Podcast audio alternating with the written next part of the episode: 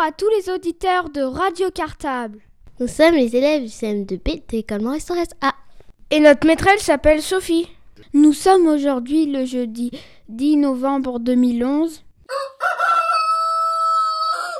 Hola, je m'appelle Charlie. Buongiorno, je m'appelle Richard. Hello, je m'appelle Clémentine.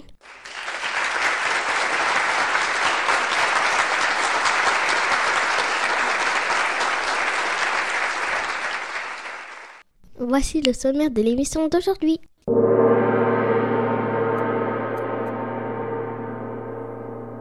À 14h07, on retrouve un conte. C'est normal, c'est l'heure du conte. Mais qu'est-ce qu'un conte? Un conte, c'est une histoire merveilleuse où il y a des aventures. Alors, vous êtes prêts pour l'aventure? Moi, je suis prêt.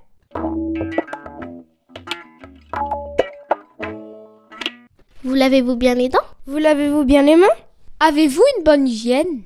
La réponse est dans Quoi de neuf, docteur Eh oui, les CM2A et les CM2B de l'école Makarenko vous proposent une émission médicale. Avec Dominique, infirmière scolaire, il nous parle d'hygiène. Et c'est à 14h14 sur Radio Cartable. Lavez-vous bien les oreilles alors?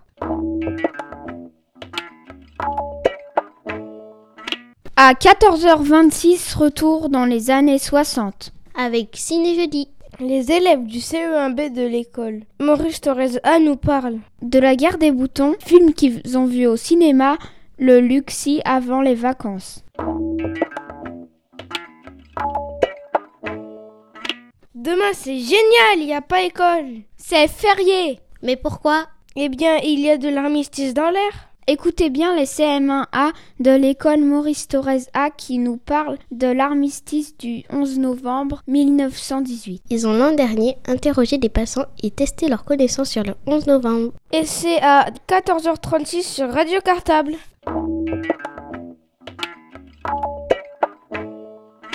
Enfin, pour terminer l'émission, quoi de mieux qu'un petit reportage? Et c'est celui de Julien, apiculteur amateur. Qu'est-ce que c'est un apiculteur? C'est quelqu'un qui s'occupe des abeilles, pour faire notamment du miel. N'oubliez pas d'utiliser la grille d'écoute. Voilà, c'est terminé pour le sommaire d'aujourd'hui. On vous souhaite une très bonne heure d'émission. Bonne écoute à tous Radio Pletak, radio dla dzieci ze szkół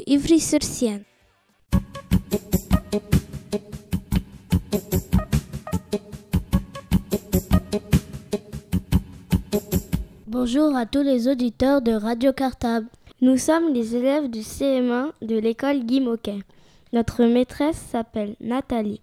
Actuellement, nous travaillons sur l'écriture d'un conte détourné. Jacques Combe, conteur professionnel, est venu nous voir pour répondre à une interview. Mais il nous a aussi conté une histoire. Nous venons la partager avec tous les auditeurs de Radio Cartable. Bonne écoute à tous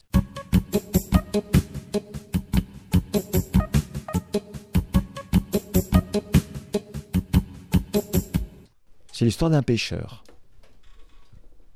Il vit sur la plage, dans une petite cabane, en bois, avec sa femme, ses enfants. Et tous les jours, il prend sa barque, il va sur la mer jeter son filet le matin. Et l'après-midi, il récupère sa barque, il va en mer récupérer le filet, et puis c'est comme ça qu'il vit. Il vit de sa pêche, et ça lui suffit amplement pour nourrir sa femme, ses enfants, et d'être heureux. Il est né sur la plage, son père faisait le même métier, son grand-père faisait le même métier, il connaît la plage par cœur, il marche les yeux fermés sur la plage. Et puis un jour, c'était vers le milieu de l'après-midi, comme d'habitude, il avait pris sa barque, il était parti sur la mer pour récupérer son filet. Son filet était rempli de poissons. Ensuite, il est allé sur la plage, il a tiré la barque sur la plage et il s'apprête à repartir chez lui en longeant la plage. C'est ce qu'il fait depuis des années, des années, tous les jours. Mais là, en marchant, avec son filet plein de poissons sur l'épaule, il voit un drôle de truc dans le sable. Une espèce de pierre blanche. Il n'y a pas de pierre blanche sur cette plage. Il s'approche et au dernier moment, il s'aperçoit que c'est pas une pierre, c'est un crâne humain. Un crâne tout blanc par le sel. Alors au début, le, pêcheur, il a peur, il se recule. Puis à un moment donné, il s'approche du crâne et puis avec son pied, il touche le crâne comme ça, qui est un petit peu à moitié ensablé. Et puis, il se penche et, au crâne, il dit euh, Eh ben alors Qu'est-ce qui t'a amené là, toi? Et tout d'un coup, le crâne se tourne vers lui. Le crâne fixe le pêcheur avec ses deux orbites noires. Il ouvre la mâchoire et il fait La parole. Le pêcheur, il, croit avoir rêvé un crâne qui parle, qui répond aux questions. Alors il repose une deuxième fois la question, et une deuxième fois, le crâne répond la parole. Et le pêcheur, il ne sait pas quoi faire de ce crâne. Il est à moitié curieux, à moitié peureux. Et il rentre chez lui et il se dit Qu'est-ce que je pourrais faire de ça? Qu'est-ce que je pourrais faire de ce crâne? À qui je pourrais le vendre pour avoir de l'argent, pour vivre un peu mieux, pour faire des cadeaux à ma femme? Et quand il rentre à la maison, il dit ce qu'il a trouvé à la plage, il dit ça à sa femme. Et sa femme lui dit Oh, surtout ne dis rien. Garde ça pour toi, c'est le destin qui vient frapper à notre porte. Tu ne dis rien à personne. Mais lui, dans sa tête, ça tourne, ça tourne, ça tourne. Le repas se passe, il se couche, n'arrive pas à trouver le sommeil, il se tourne dans tous les côtés, dans le lit, et puis finalement, le matin, avant que le soleil se lève, discrètement, il sort de la maison et direction le château du roi. Il est décidé, il va aller proposer le crâne qui parle au roi. le pauvre pêcheur, il arrive au pied du palais. Il faut qu'il insiste pendant des heures et des heures pour avoir une audience au roi. Tellement on ne le croit pas. Il a beau dire qu'il est pêcheur, qu'il a un crâne qui parle, personne ne veut le croire. Finalement, le roi le reçoit. Le roi est assis sur son trône, dans la salle du trône. Et au pêcheur lui dit Attention, hein. si tu m'as dérangé pour rien du tout, tu sais le châtiment qui t'attend. Hein. Chac La mort, je t'écoute, vas-y. Et il y a le pêcheur tout tremblant qui commence à raconter son histoire au roi. chez lui, sur la plage, il y a un crâne qui parle. Et le roi s'est dit Oui, c'est intéressant pour ma collection, pour montrer à tous les visiteurs qui viennent me voir. Ok, tu nous emmènes là-bas. Le roi fait signe à sa garde, son ministre, tout le monde l'accompagne, et tout le monde sur les chevaux suivent le pêcheur jusqu'à la plage. Là, dans le sable, il y a toujours le crâne qui est là. Le pêcheur se penche, et puis il dit au crâne Il y a le roi qui est là. Dis-nous, qu'est-ce qui t'a amené là? Aucune réponse. Aucun bruit, juste le cri des mouettes et le bruit des vagues. Et le pêcheur repose une deuxième fois la question, il commence à, se sentir tremblant et tout ça. Il repose une deuxième fois la question et le crâne ne répond toujours pas. À ce moment-là, le roi, sans descendre du cheval, fait un petit signe au chef de, la garde. Le chef de la garde descend de son cheval, chac, il sort son sabre et tac, il coupe la tête du pêcheur. Et la tête du pêcheur tombe dans le sable.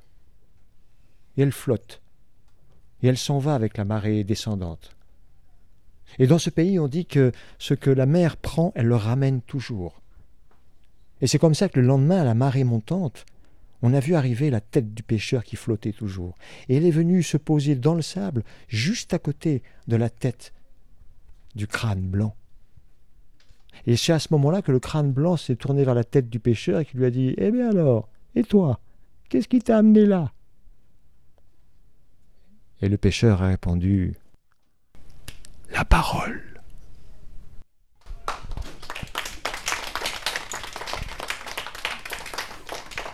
Voilà, le conte est terminé. On espère qu'il vous a plu. On se dit à la prochaine fois pour une nouvelle émission sur les contes.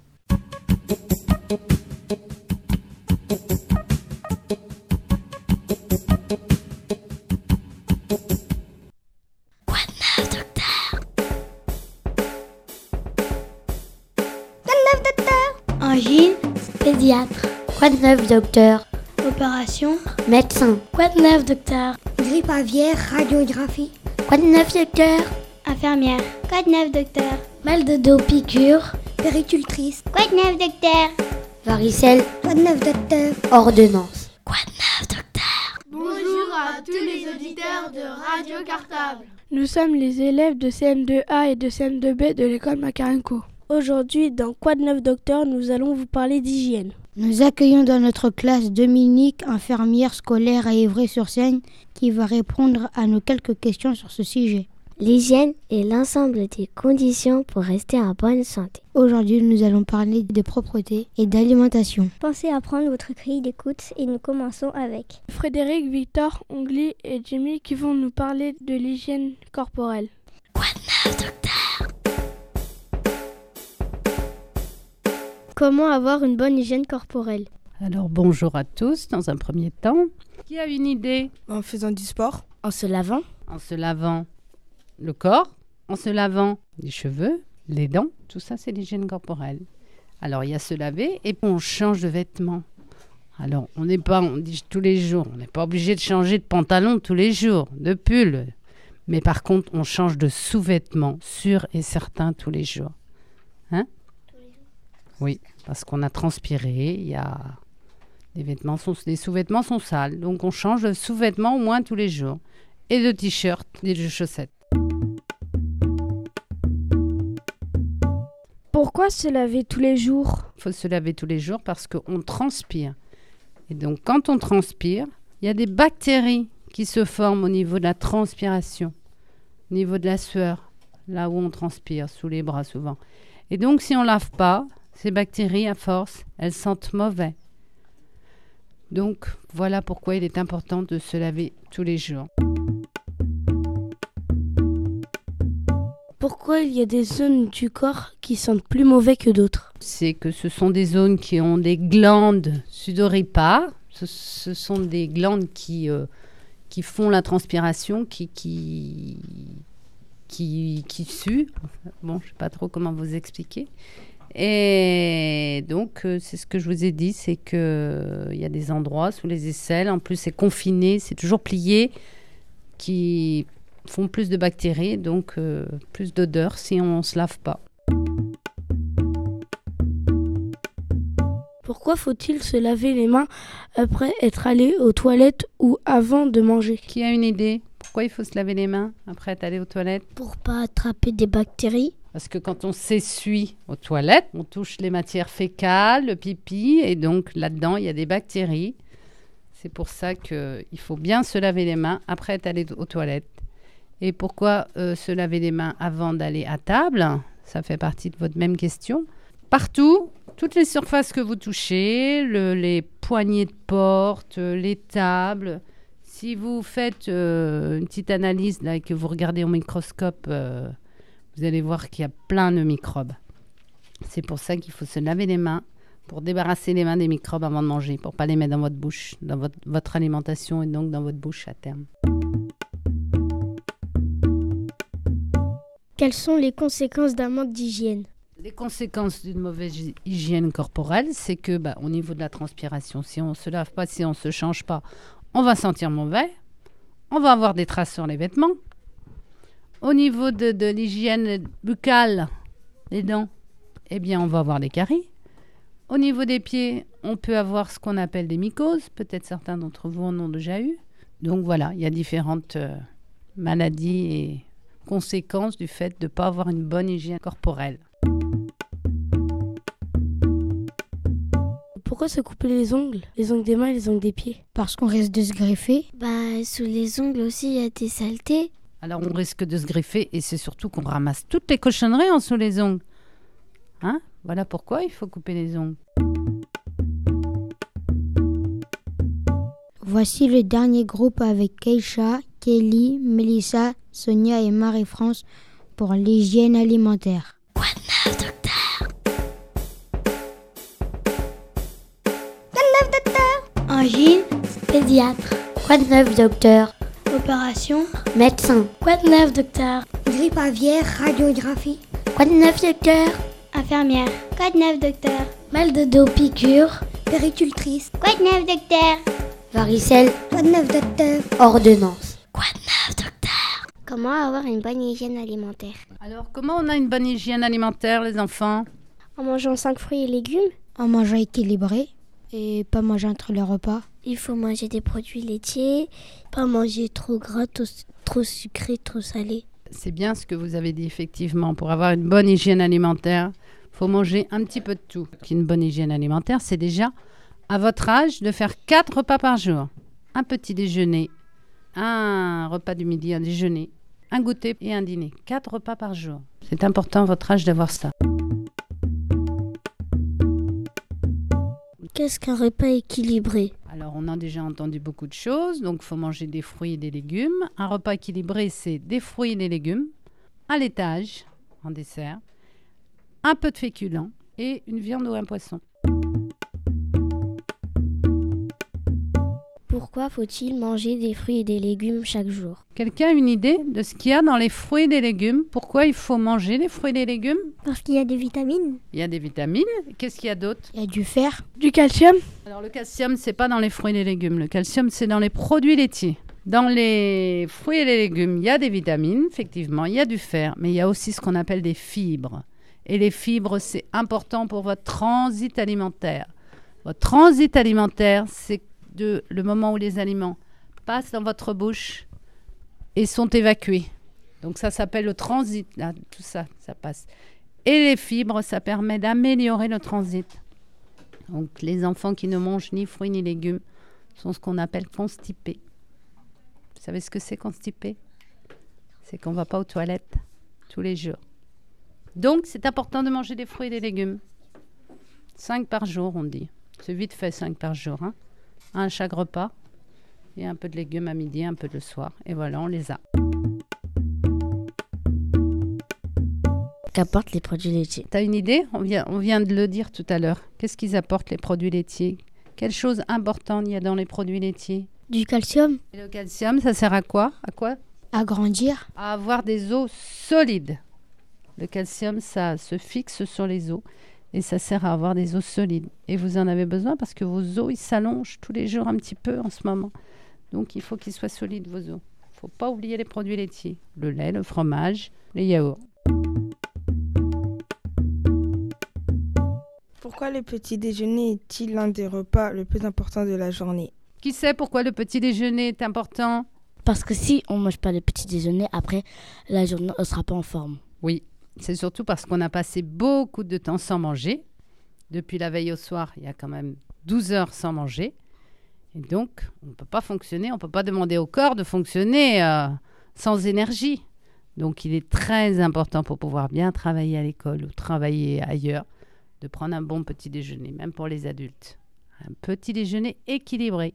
C'est du lait pour le calcium, du pain et pas des gâteaux parce qu'il y a beaucoup de sucre dans les gâteaux et dans les céréales aussi il y a beaucoup de sucre.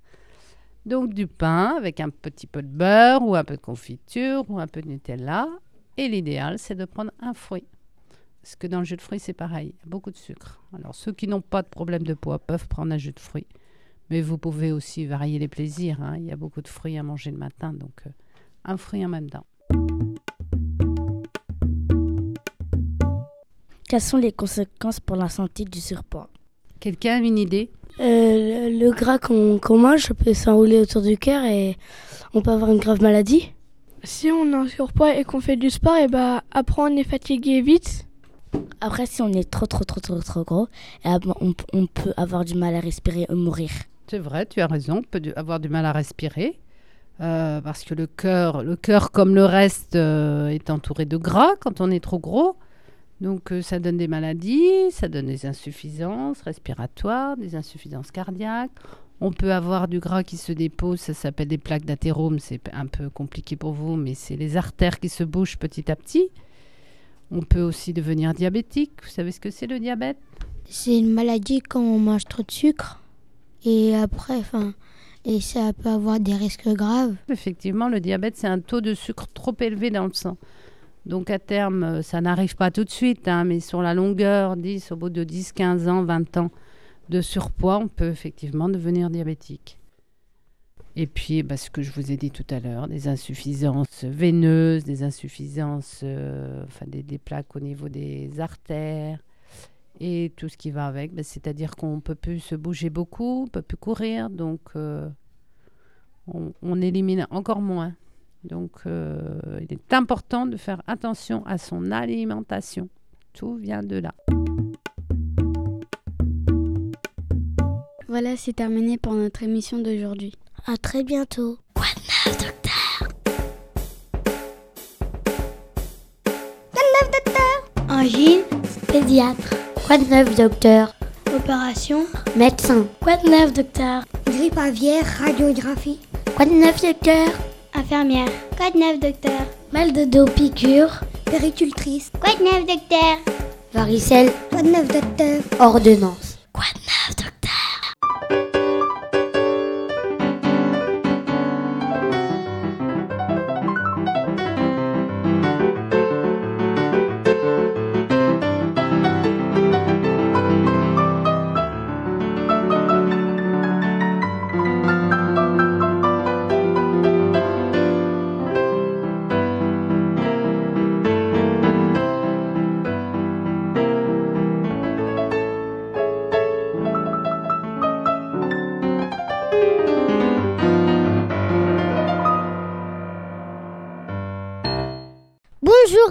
les auditeurs de Radio Cartable. Nous sommes les élèves du C1B de l'école Maurice Thorez A. Notre maîtresse s'appelle Sabine. Vendredi 7 octobre 2011, nous sommes allés au cinéma Le Luxi. Nous avons vu un film qui s'appelle La guerre des boutons. Et pour Radio Cartable, nous allons vous en parler un petit peu. Ouvrez bien grand vos oreilles car à la fin de l'émission, on vous posera quelques questions. Mais ne vous inquiétez pas, cela ne sera pas trop difficile. Bonne écoute à tous.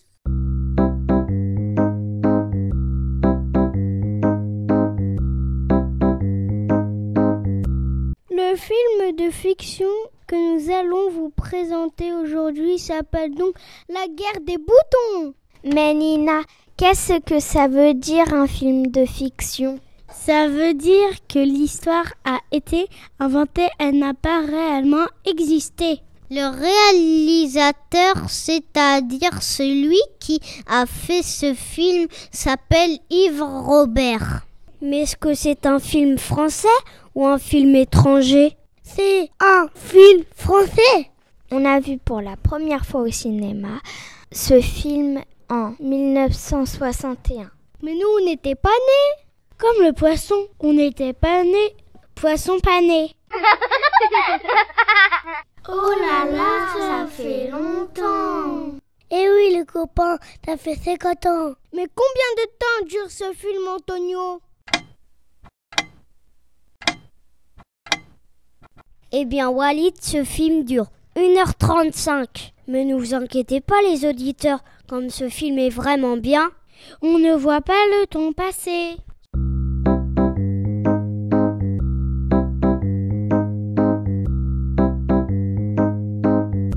On vous raconte tout de suite de quoi parle la guerre des boutons. C'est l'histoire de deux groupes d'enfants qui se font la guerre. Les deux bandes portent le nom du village où elles habitent. Il y a les verlans et il y a les longes verts. Le chef des longes verts s'appelle Braque et c'est le plus grand. Le plus jeune et le plus petit s'appelle le petit Zibus. Il est très drôle et il dit toujours si j'aurais su, j'aurais pas venu. le chef des verlans s'appelle l'Aztèque. Les deux bandes se bagarrent avec des lance avec des bâtons et des épées en bois. Quand ils font un prisonnier, ils lui coupent les boutons, les bretelles et même les lacets. Les enfants font des bêtises et souvent ils disent des gros mots. Alors les parents se fâchent tout rouges.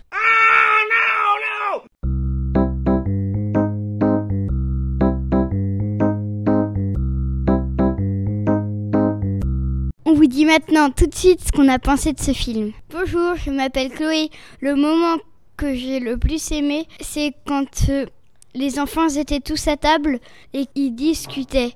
Je l'ai bien aimé parce que c'était joyeux et qu'ils faisaient un peu la fête. Et le moment que j'ai le moins aimé, c'était au tout début quand des enfants vendaient des tickets de tombola.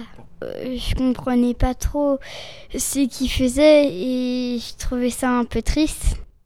Bonjour, je m'appelle Gabriel. Le moment que j'ai le plus aimé, c'est quand il y avait un âne et que c'était la nuit. Le chef des Longevernes et un de sa bande essayaient de le ramener à la ferme. Ils n'arrivent pas à un moment donné, s'avancer que d'un centimètre. Et le moment que j'ai le moins aimé dans le film, c'est quand le braque, le chef des Longevernes, il a lâché un lapin et un chasseur l'a tué. Que c'était triste et puis voilà. Bonjour, je m'appelle Ralph.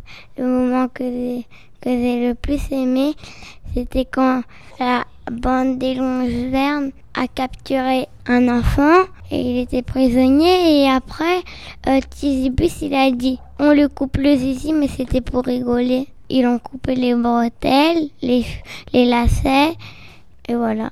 Bonjour, je m'appelle Emric. Le moment que j'ai plus aimé, c'était quand le petit Gibus il disait si j'avais su, je serais pas venu. Ça se dit pas normalement. C'est pas français. Bonjour, je m'appelle Kevin. Le moment que j'ai le plus aimé, c'est quand le petit Gibus, il était dans la forêt, et il était tout nu. En fait, c'était le plus grand, le vrac de le chef des Longevernes qui avait dit qui en fait qui pensait que comme quand il faisait un prisonnier il coupait les boutons les bretelles et les lacets et ben il a décidé d'être tout nu pour pas que les habits pour pas que les habits ils soient ils soient déchirés tout ça bonjour je m'appelle Mehdi le moment que j'ai plus aimé c'était quand quand le braque il a pris un cheval et et qui galopait avec il voulait euh, attraper toute la bande des Verlans. Il voulait les, les capturer tous et tout seul.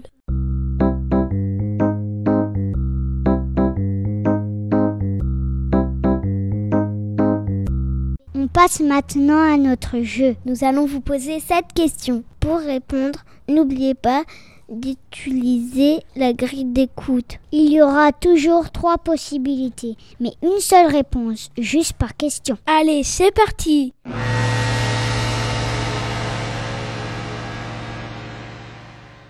Question numéro 1. Quel est le titre du film que nous vous avons présenté? Est-ce La guerre des boutons? Est-ce La guerre des moutons? Mais La guerre des étoiles? Tin, tin, tin, tin, tin, tin, tin, tin. Je répète, quel est le titre du film que nous vous avons présenté? N'oubliez pas d'entourer votre réponse. Question numéro 2. Quand est-ce que ce film est sorti pour la première fois au cinéma? Trois propositions.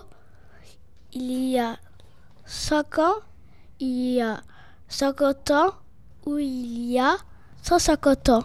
Je répète. Quand est-ce que ce film est sorti pour la première fois au cinéma? Question numéro 3. De quelle origine est ce film? Espagnole Française Ou anglaise? Je répète, de quelle origine est ce film? Espagnole Anglaise ou française?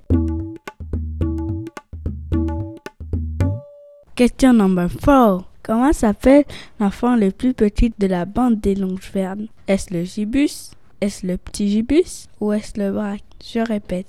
Comment s'appelle le plus petit de la bande des Longevernes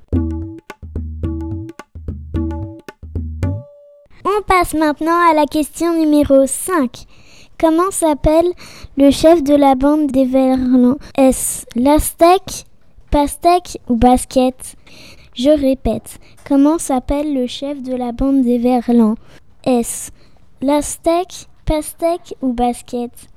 Je vous rappelle qu'il faut entourer la bonne réponse sur votre grille d'écoute. Question number 6. Que dit toujours le petit gibus Si j'aurais pas su, j'aurais venu. Si j'avais su, je ne serais pas venu.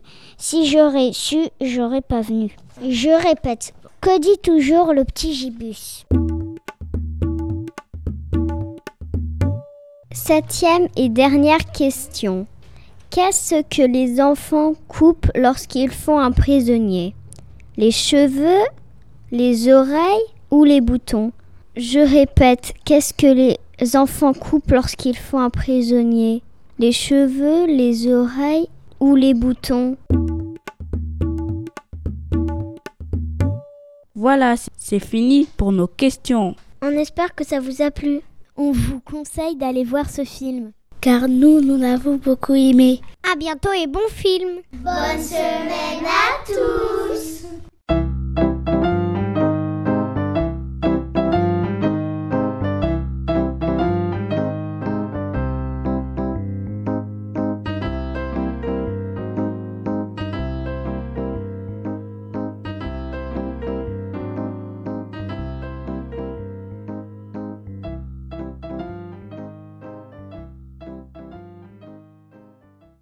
Bonjour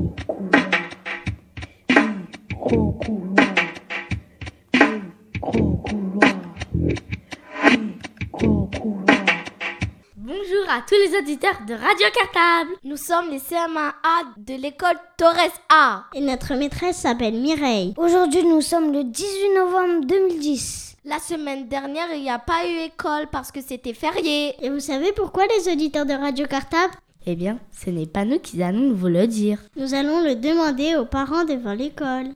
Nous allons en profiter pour tester leurs connaissances. Allez, c'est parti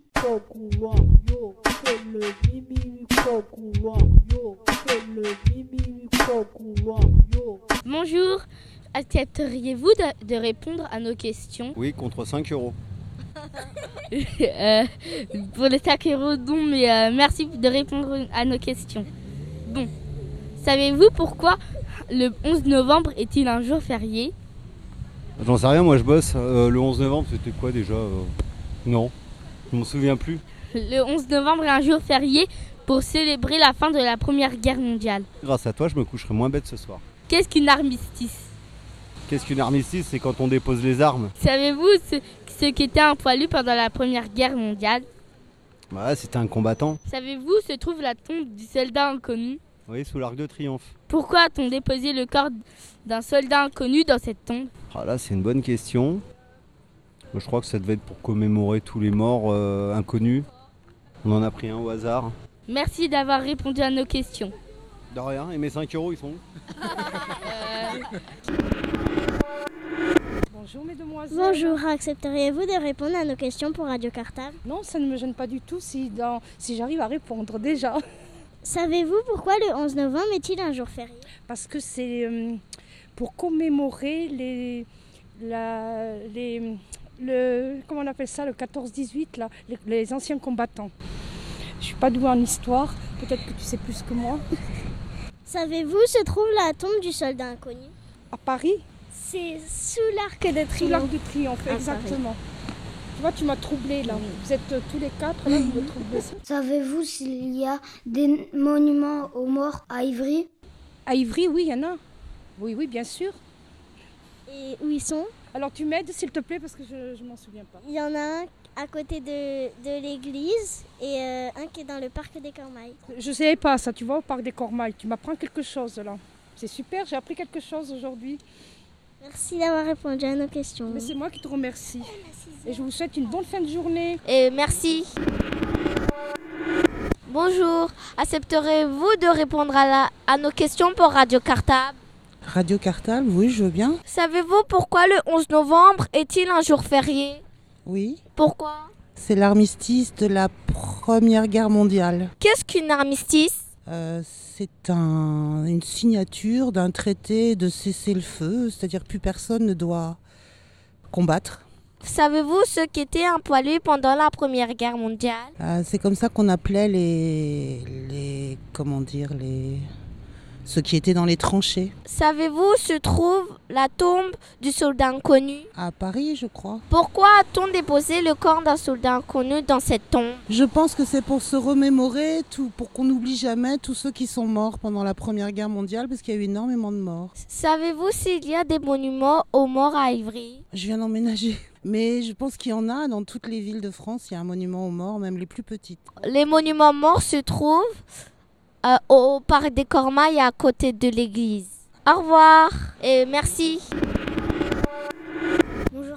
Euh, Savez-vous pourquoi le 11 novembre est un- jour férié? Oui, c'est l'armistice de la Première Guerre mondiale. Qu'est-ce qu'un poilu? C'était un soldat euh, qui euh, combattait dans les tranchées et comme il n'avait pas souvent l'occasion de se laver et donc de se raser et de se couper les cheveux, et ben il était tout poilu, donc on l'a appelé comme ça. Pourquoi a-t-on déposé le, corps d'un soldat inconnu dans cette tombe Eh ben, euh, je sais pas.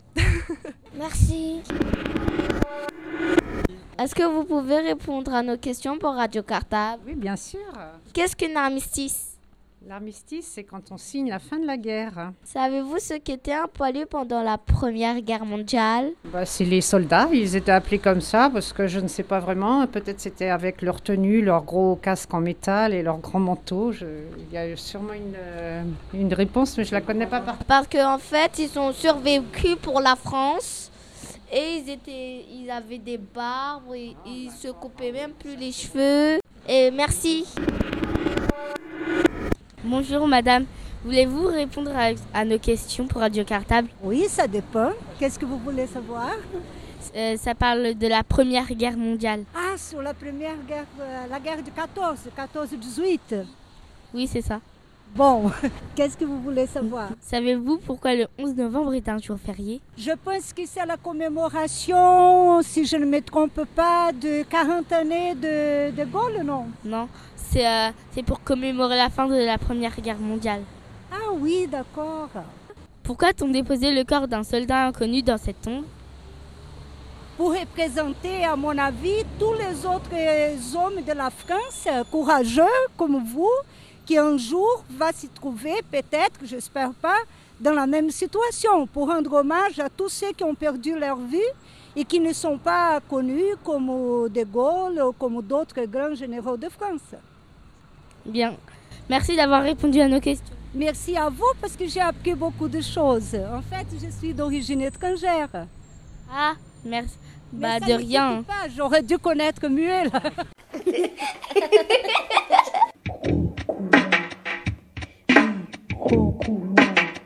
Voilà, c'est fini pour notre micro-trottoir d'aujourd'hui. On espère que ça vous a plu et que vous avez appris plein de choses.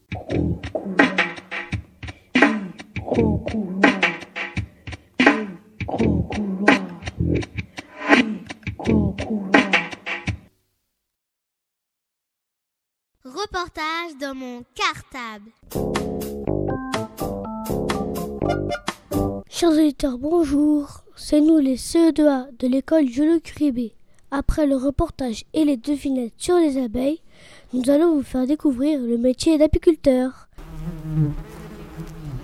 Nous en avons rencontré un à Ivry. Reportage dans mon cartable.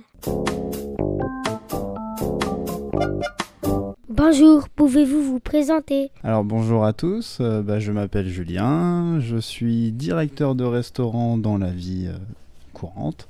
Et euh, ma passion c'est les abeilles, donc je suis apiculteur amateur et à Ivry. Comment avez-vous connu le métier d'apiculteur?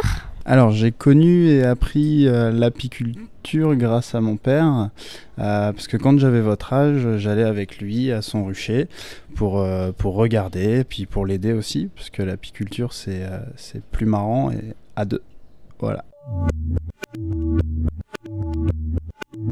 Depuis combien de temps êtes-vous apiculteur amateur? Alors si on considère que je suis apiculteur amateur depuis que j'ai votre âge, ça fait 17 ans. Mais sinon, j'ai mes propres ruches depuis environ 3 ans et demi, 4 ans.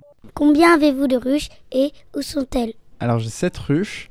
Euh, Il y en a deux qui sont au-dessus euh, du magasin de chez Truffaut, donc euh, quai d'Ivry.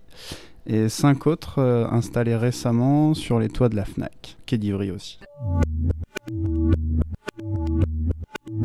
Est-ce que c'est difficile d'être apiculteur? Alors l'apiculture peut être euh, pratiquée de deux façons, soit en tant que métier, soit en tant que passion. Donc en tant que passion, c'est pas très difficile puisqu'à la base c'est quelque chose euh, qui doit nous faire plaisir. Par contre, le métier d'apiculteur, euh, c'est pas quelque chose de facile puisque de nos jours, leurs conditions de, de travail sont, sont, sont difficiles. La différence en fait entre la passion et, euh, le métier euh, se ressent au niveau de l'élevage. Un apiculteur euh, dont c'est le métier aura environ entre, entre 200 et 400 ruches et il récoltera du miel, du pollen, de la gelée royale. Il fera des essaims, il, il fera des rennes aussi. Donc voilà, il se diversifie beaucoup plus. C'est dur parce que l'apiculteur professionnel doit être un gérant d'entreprise. Il doit gérer son, son- sa petite entreprise, ses abeilles, tout ça. Euh, il doit être aussi jardinier, puisque s'il plante des fleurs comme vous, vous allez le faire voilà, pour ses abeilles.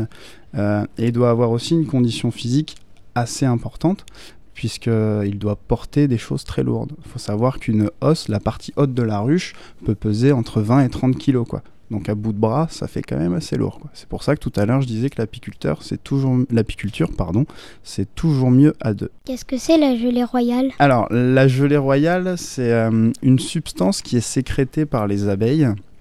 Donc, c'est les abeilles qui la produisent pour nourrir les, euh, les œufs, pour nourrir les larves. Et en fait, c'est ça, c'est la, proportion de gelée royale qui va définir euh, le destin de la larve. Si ça va être une abeille, si ça va être une reine. La reine est, est nourrie uniquement avec de la gelée royale. Pouvez-vous nous expliquer comment vivent les abeilles? Ça, c'est une bonne question, ça. Il y a des abeilles sauvages, donc qui vivent dans la nature, dans les trous, des arbres, euh, un petit peu partout, même si on en a de moins en moins. Euh, et il y a les abeilles dites domestiques, plutôt d'élevage, euh, qui vivent dans les ruches que l'homme leur a construites. Voilà.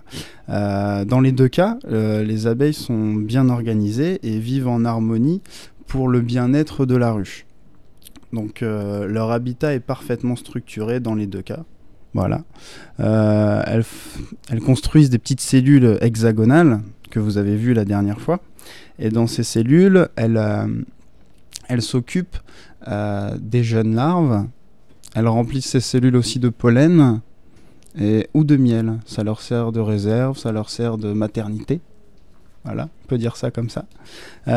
Les abeilles ont plusieurs rôles dans leur vie. Elles sont nourrisseuses, elles sont bâtisseuses, elles sont nettoyeuses, elles sont butineuses et elles sont aussi gardiennes. Donc voilà, elles font plein de trucs. Et tout ça en 4 à 5 semaines à peine. Donc imaginez, vous, il vous faut toute une vie pour faire un métier. Et les abeilles, en 45 jours, euh, elles en font 5. C'est pas mal quand même. Donc voilà, sinon, dans la ruche, il y a aussi la reine. Et la reine euh, s'occupe de pondre les œufs. Et comme euh, et dans la ruche, pardon, il y a aussi des mâles. Et les mâles servent juste à féconder les reines et à manger du miel, c'est tout.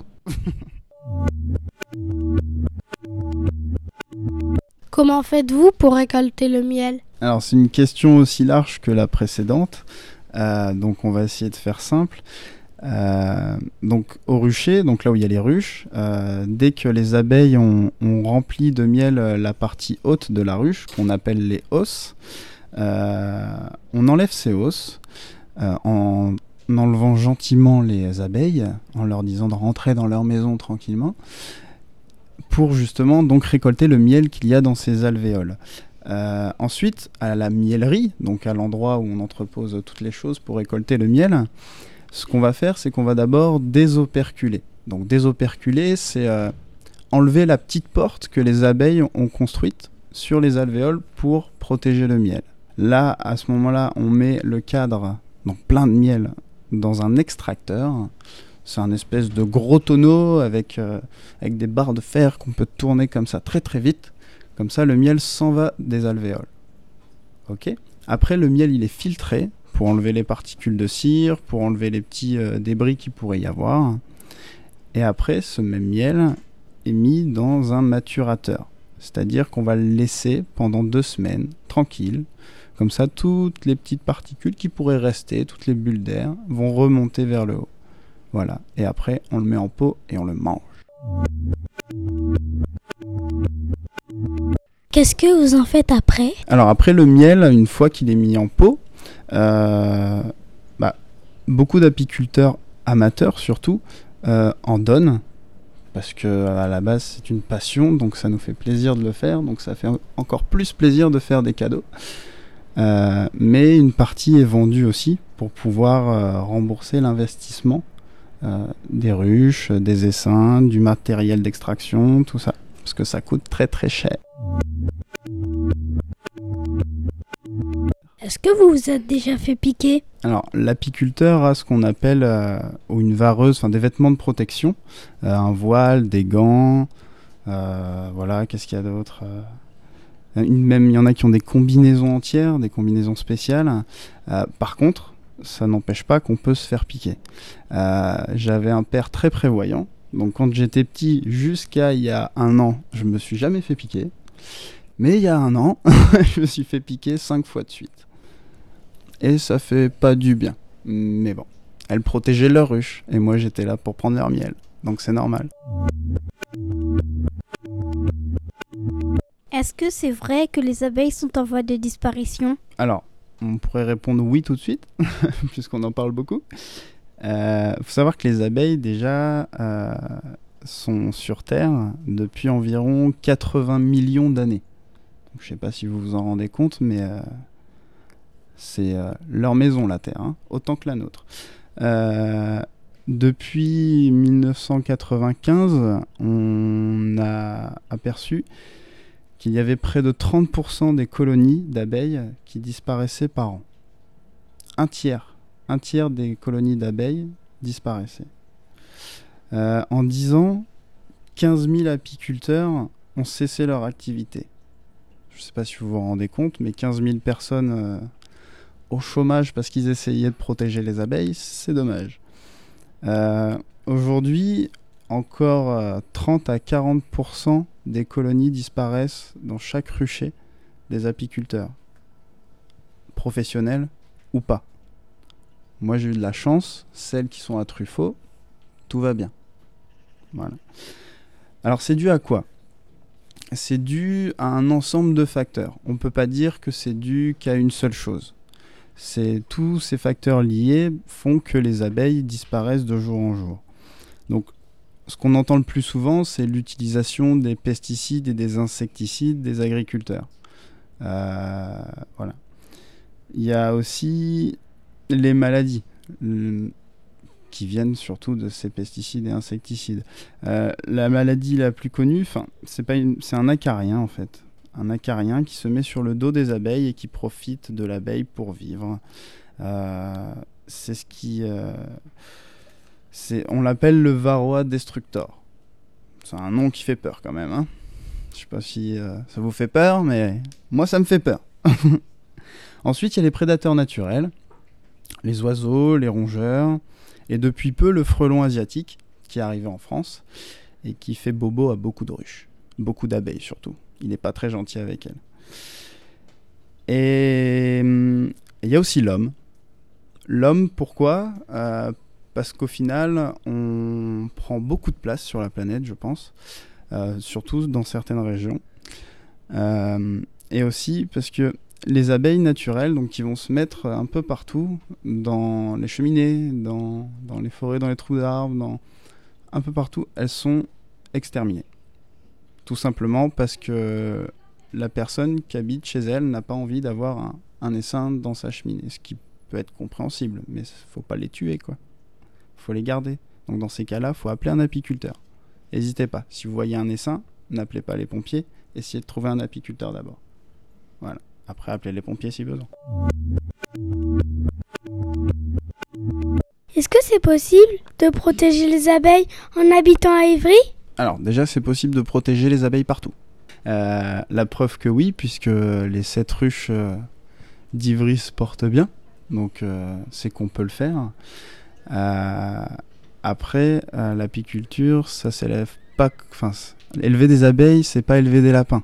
Donc il y a un certain savoir-faire. Donc on peut protéger les abeilles, mais avec un apport théorique et pratique minimum, je pense. À Ivry, oui, puisque les abeilles sont, sont bien en ville au final. Euh, et je dirais même qu'on tend à qu'elles soient mieux en ville qu'à la campagne, ce qui est quand même assez triste. Pourquoi? Parce qu'en ville, il y a une diversité florale beaucoup plus importante qu'en campagne, où il y a des champs de blé, des champs de maïs et beaucoup moins de prairies. En ville, il fait aussi 1 ou 2 degrés de plus. Donc les abeilles sont forcément dans de meilleures, conditions climatiques. Et, euh, et voilà, il y a beaucoup moins de maladies et tout ça. Donc voilà, les abeilles en ville, c'est possible, mais attention. Merci Julien d'avoir répondu à toutes nos questions. Alors merci à vous de m'avoir accueilli une nouvelle fois dans votre classe. J'espère qu'on se reverra bientôt euh, pour vous montrer euh, ces petites abeilles. Et euh, je voulais revenir avant de vous quitter sur la dernière question, qui était est-ce que c'est possible en ville Ouais, bah moi je poserais une autre question. Est-ce qu'on peut pas faire quelque chose pour ces campagnes pour qu'elles retournent là où elles étaient avant? Voilà. Reportage dans mon cartable.